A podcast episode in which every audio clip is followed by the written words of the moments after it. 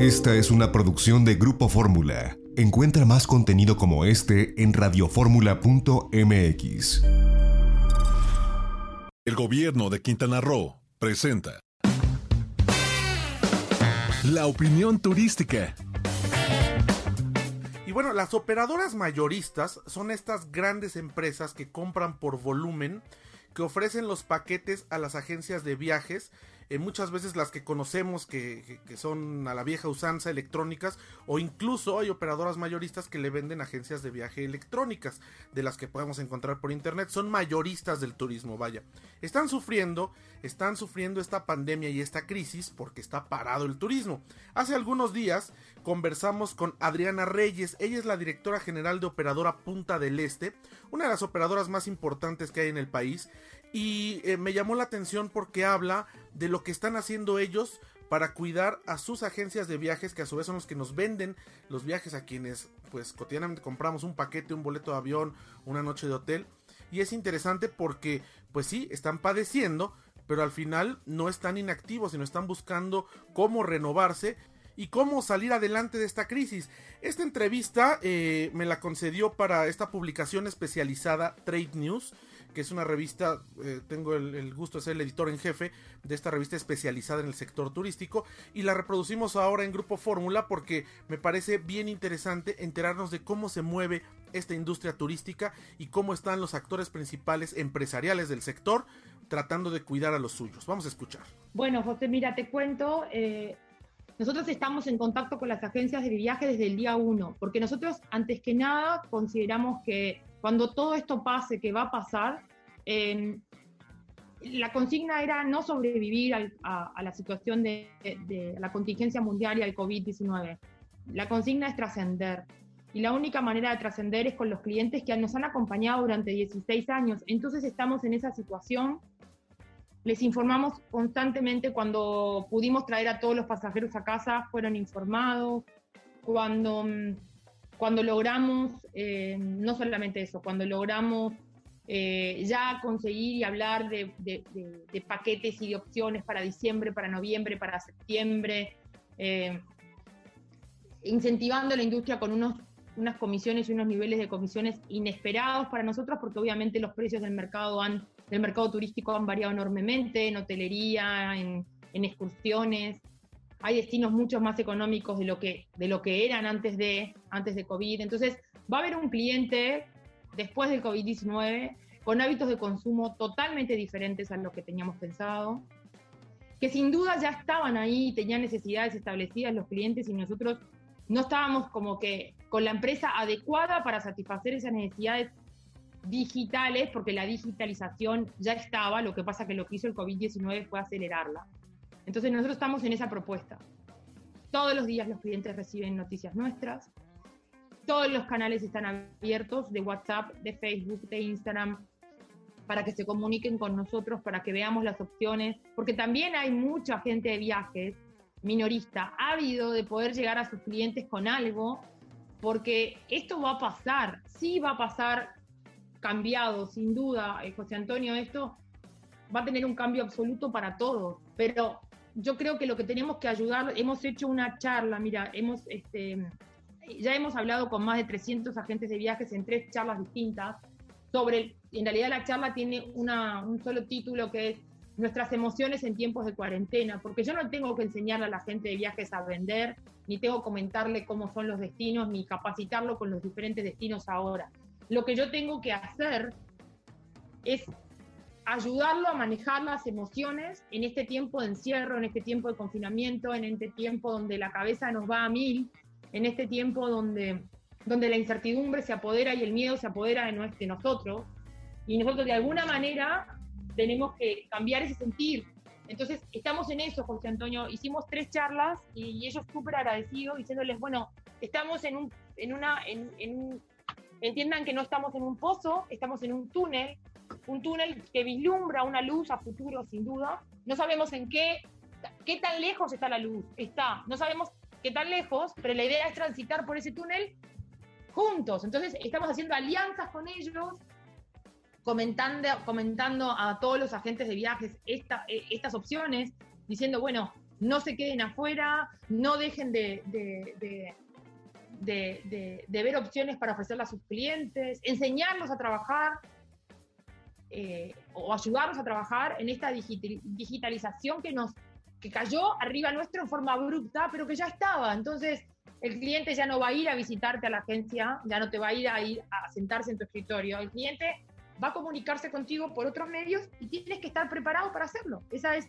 la idea. Y el miedo y la incertidumbre nos, nos, pasa a todos. O sea, y yo les decía, es muy fácil este, hablar de, salvarnos cuando ya está salvado, ¿no? O a, salvar a alguien cuando tú ya estás salvado. Ahora es interesante esto que comentas, eh, Adriana, porque me no sé cómo lo percibes tú, pero eh, me parece que hay un antes y un después para el agente de viajes y por consecuencia para las operadoras mayoristas a partir de lo que ocurrió en el principio de esta pandemia, que fue como nos hablabas tú al principio, cuando comenzaron eh, operadores y agencias a tratar de repatriar y ayudar a sus clientes para que pudieran regresar a casa.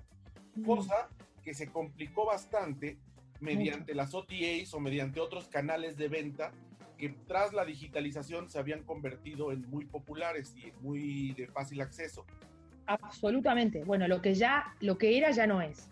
Eso está claro, grabémoslo todos. Lo que era ya no es, en todos los ámbitos de la vida, en todos nuestros ámbitos, ya no es. Lo que eh, lo que era certeza, lo que era procedimiento, lo que era...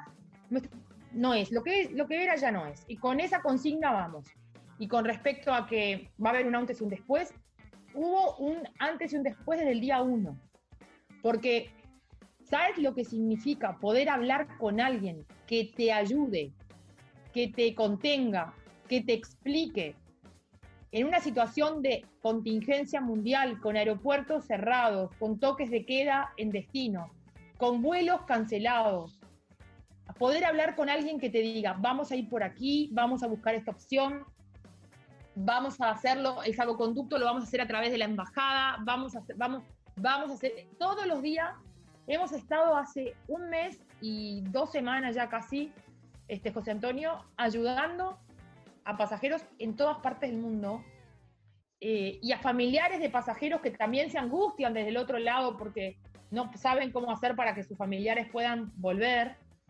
Eh, y, sin duda eh, terminamos, sí ha sido un antes, antes y un antes y después hemos ido entre agentes de viajes y psicólogos, hemos sido agentes de viajes rescatistas, pero la verdad que yo el primer día puse, si compraste tu ticket, tu boleto, tu paquete, a través de Internet o lo hiciste en Internet y utilizaste esa herramienta, hoy en día valoras, te darás cuenta y valorarás el trabajo de un agente de viajes.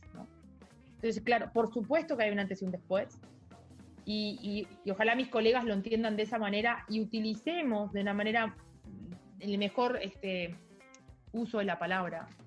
Pero me parece que ahí también se va a necesitar de, de tener una comunicación adecuada con la gente. Vaya, la, la coyuntura está para cuando estamos reflexionando como consumidores, cuál es la diferencia, ¿no? Cuando ustedes como operadores están, como tú dices, capacitando, están eh, manteniéndose al tanto con sus clientes, las agencias de viajes, pero me parece que esto también tendrá que, ver con una comunicación efectiva.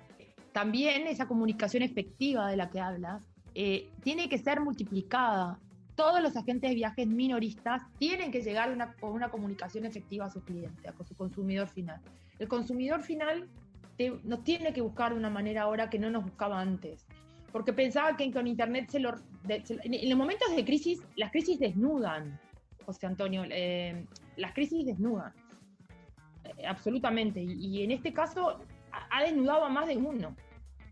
Porque eh, esto no lo soluciona nadie, sino si definitivamente no tenemos una comunicación efectiva con el consumidor, si no lo llamamos, si no lo buscamos, si no le contamos, si no lo si no lo tranquilizamos, si no lo acompañamos en este proceso, que para volver a tomarse un avión, que para poder volver a tomar una decisión de viajes, lo va a pensar, no solamente lo va a pensar por lo que corresponde al motivo económico, ¿no?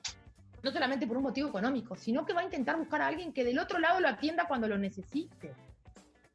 Que alguien que esté, alguien que esté presente. Si no, es verdaderamente imposible considerar una industria de viajes sin servicio postventa.